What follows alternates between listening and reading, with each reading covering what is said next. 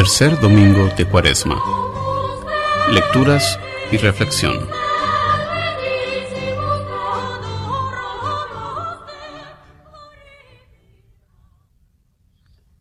Lectura del libro del Éxodo. En aquellos días el Señor promulgó estos preceptos para su pueblo en el monte Sinaí, diciendo, Yo soy el Señor, tu Dios, que te sacó de la tierra de Egipto y de la esclavitud. No tendrás otros dioses fuera de mí. No te fabricarás ídolos ni imagen alguna de lo que hay arriba, en el cielo, o abajo en la tierra, o en el agua, y debajo de la tierra.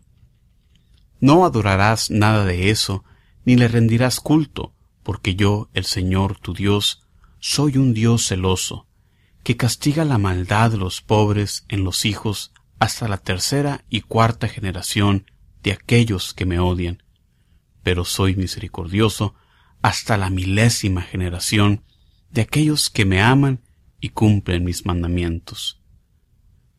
No harás mal uso del nombre del Señor tu Dios, porque no dejará el Señor sin castigo a quien haga mal uso de su nombre. Acuérdate de santificar el sábado. Seis días trabajarás y en ellos harás todos tus quehaceres, pero el día séptimo es día de descanso dedicado al Señor tu Dios. No harás en él trabajo alguno, ni tú, ni tu hijo, ni tu hija, ni tu esclavo, ni tu esclava, ni tus animales, ni el forastero que viva contigo. Porque en seis días hizo el Señor el cielo, la tierra, el mar, y cuanto hay en ellos, pero el séptimo descansó. Por eso bendijo el Señor el sábado y lo santificó. Honra a tu padre y a tu madre, para que vivas largos años en la tierra que el Señor tu Dios te va a dar. No matarás, no cometerás adulterio, no robarás, no darás falso testimonio contra tu prójimo, no codiciarás la casa de tu prójimo, ni a su mujer, ni a su esclavo, ni a su esclava, ni su buey, ni su burro, ni cosa alguna que le pertenezca. Palabra de Dios. La respuesta al salmo de este domingo es, Tú tienes, Señor, palabras de vida eterna.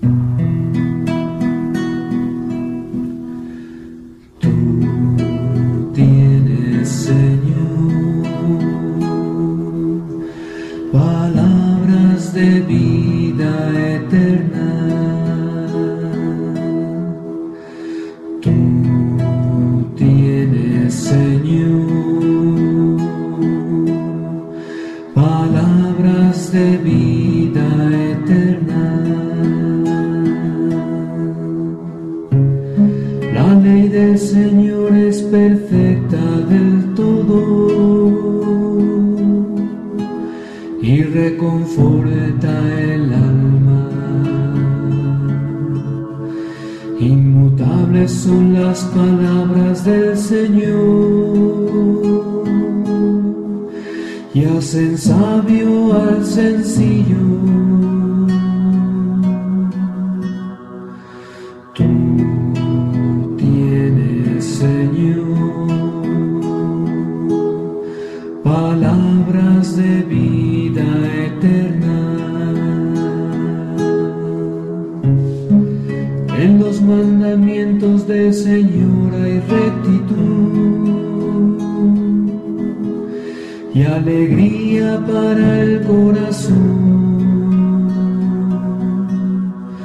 Son los preceptos del Señor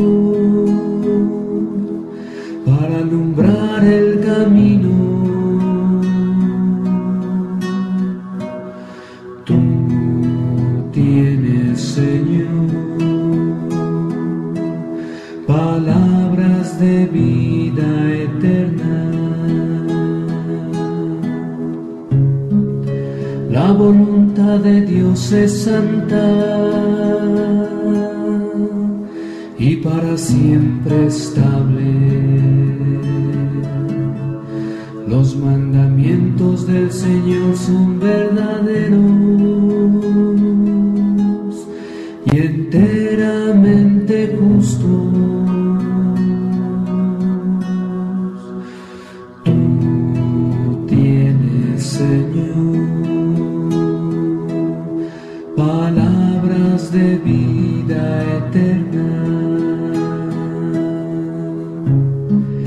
Que te sean gratas las palabras de mi boca y los anhelos de mi corazón. Haz, Señor, que siempre te busque, pues eres mi refugio y mi salvación.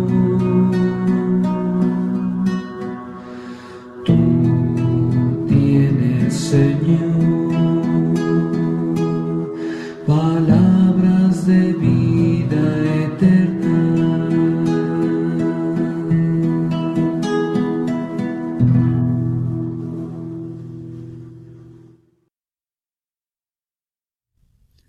Lectura de la primera carta del apóstol San Pablo a los Corintios. Hermanos, los judíos exigen señales milagrosas y los paganos piden sabiduría. Pero nosotros predicamos a Cristo crucificado, que es escándalo para los judíos y locura para los paganos. En cambio, para los llamados, sean judíos o paganos, Cristo es la fuerza y la sabiduría de Dios. Porque la locura de Dios es más sabia que la sabiduría de los hombres, y la debilidad de Dios es más fuerte que la fuerza de los hombres. Palabra de Dios.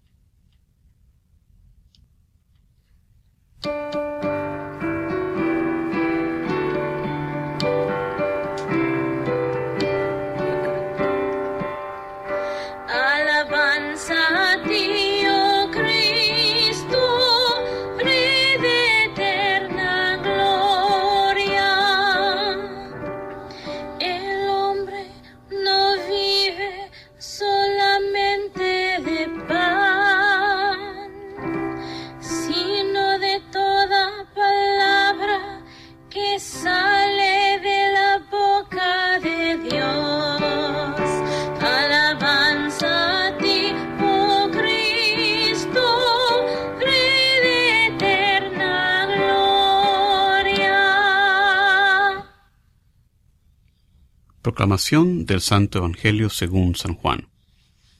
Cuando se acercaba la Pascua de los judíos, Jesús llegó a Jerusalén y encontró en el templo a los vendedores de bueyes, ovejas y palomas, y a los cambistas con sus mesas.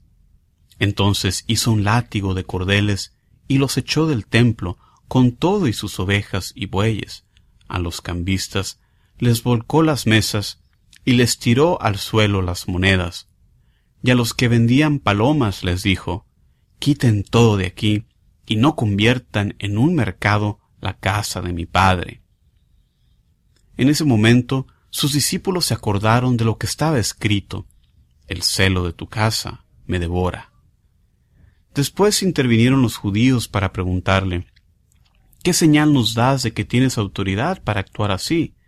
Jesús les respondió, Destruyan este templo y en tres días lo reconstruiré.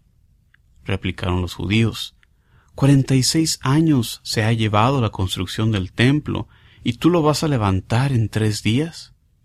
Pero él hablaba del templo de su cuerpo. Por eso, cuando resucitó Jesús entre los muertos, se acordaron sus discípulos de que había dicho aquello y creyeron en la escritura y en las palabras que Jesús había dicho. Mientras estuvo en Jerusalén para las fiestas de Pascua, muchos creyeron en él al ver los prodigios que hacía.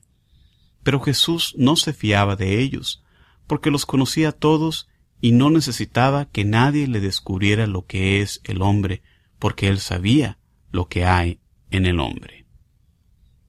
Palabra del Señor.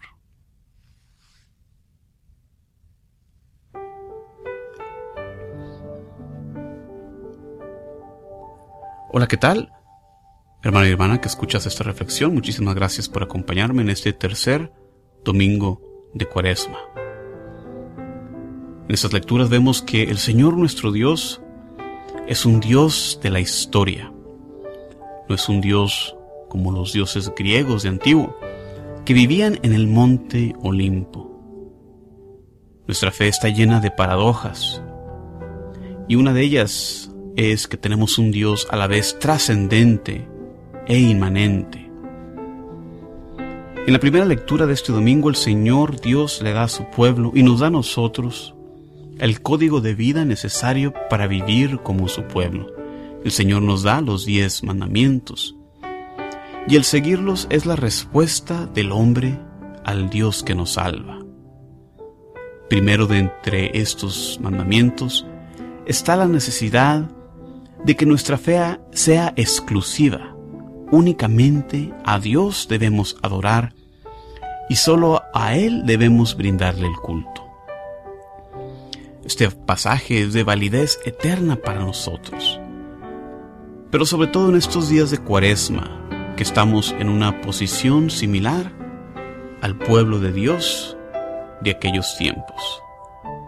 Dios nos ha librado también a nosotros por el paso de las aguas bautismales también tenemos la necesidad constante de purificar nuestra fe para dejar a un lado la esclavitud del pecado.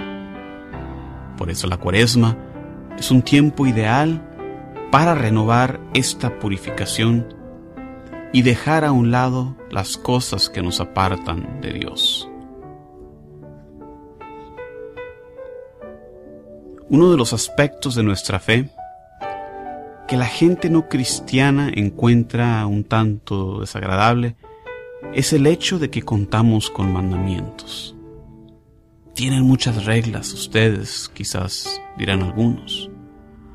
¿O acaso dicen que nos indican todo lo que tenemos que hacer? Te quitan tu libertad, se quejan también comúnmente. ¿No se dan cuenta esas personas que los mandamientos, esta ley, es revelada por Dios?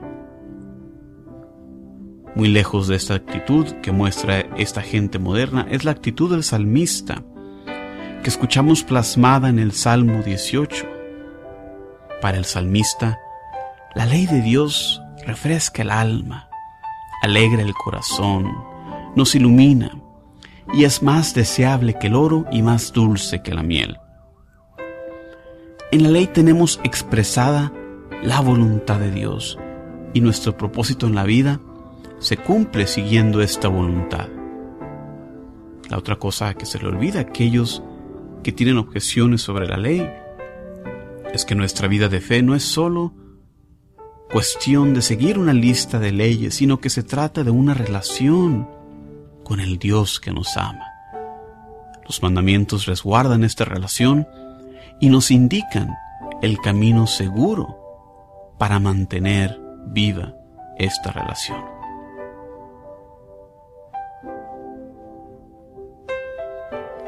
En la segunda lectura, vemos cómo Dios nos salva a través de su gracia, que Él nos da a través de tantos momentos y de diferentes maneras.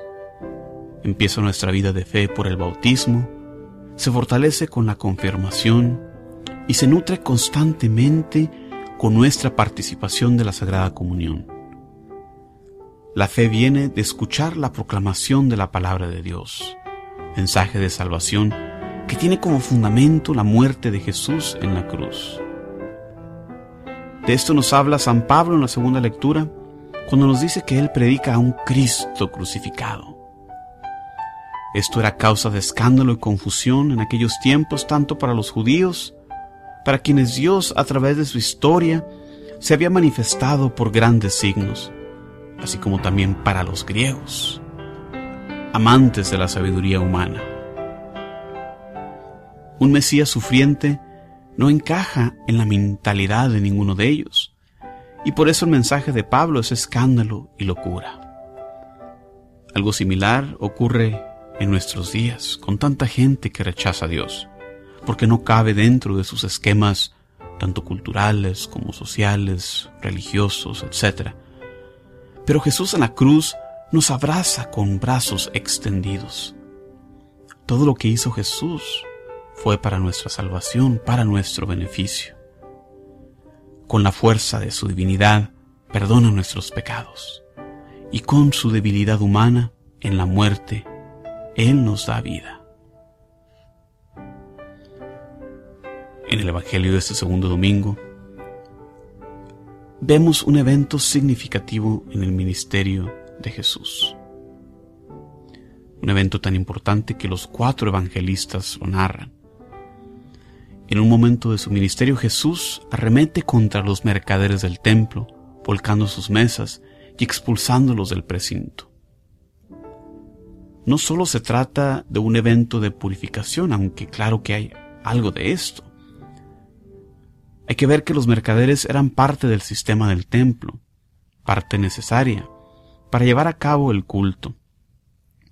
Si se tenía que ofrecer animales o granos en la ofrenda, había que adquirirlos en algún lado. Si gran parte de la gente venía de lugares lejanos, había que ofrecer un sistema de cambio de sus monedas por monedas que fueran aceptables en el templo. Los mercaderes y los cambistas ocupan la explanada exterior del templo, lugar que era designado para que los no judíos ofrecieran su oración a Dios. Aún así, esto no se trata solo de una purificación, sino también hay que verlo como una transición. Jesús con este evento comienza a hacer a un lado el sistema antiguo de sacrificios, intimando lo que iba a suceder en un futuro cercano. El sacrificio de su cuerpo iba a reemplazar el antiguo orden. Por eso Jesús hace referencia a esos tres días en los que Él levantará el santuario que es ahora su cuerpo. En esta cuaresma, tiempo en el que nos preparamos para el evento magno de nuestra salvación, oremos en agradecimiento por el sacrificio de Jesús, que nos abre las puertas del cielo y nos da la salvación. Muchísimas gracias por acompañarme durante esta reflexión. Se despide usted su servidor en Cristo, Juan Carlos Moreno, recordándoles que pueden visitar mi sitio de internet, vayan al mundo.org para más recursos para la evangelización. Muchísimas gracias y bendiciones.